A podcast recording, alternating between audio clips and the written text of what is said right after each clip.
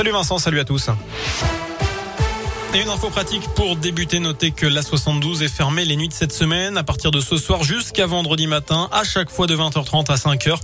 Fermeture entre la sortie La Talaudière et la jonction avec la RN 88 dans le sens Andrézieux-Santé.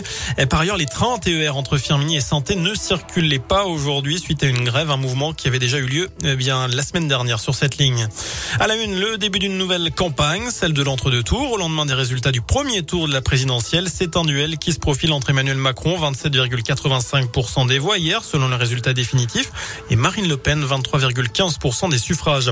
Au lendemain du premier tour, Valérie Pécresse demande l'aide des Français pour boucler le financement de sa campagne. Ayant cumulé moins de 5% des voix, les frais de la candidate LR ne seront pas remboursés par l'État. Elle dit s'être endettée personnellement à hauteur de 5 millions d'euros. La date butoir est fixée au 15 mai. Yannick Jadot avait lui lancé un appel aux dons dès hier après auprès de ses militants.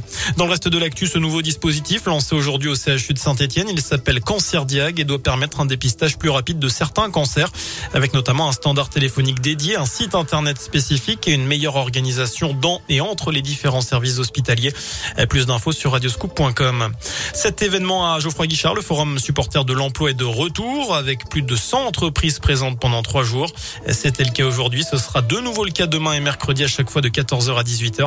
Environ 400 offres et 500 postes y seront proposés. Le chaudron qui accueillera la prochaine journée de Ligue 1 Brest. Ce sera samedi à 17h. Les Verts 18e et barragistes à l'issue de la 31e journée et cette déroute vendredi soir à Lorient. Une défaite 6 buts à 2. Enfin, le retour du sable du Sahara. Les poussières de sable vont toucher la France dès demain pour la troisième fois en quelques semaines. Elles seront plus présentes mercredi et vont concerner uniquement la partie est du pays jeudi.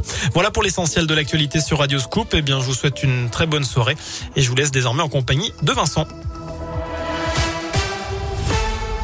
Merci beaucoup Sébastien.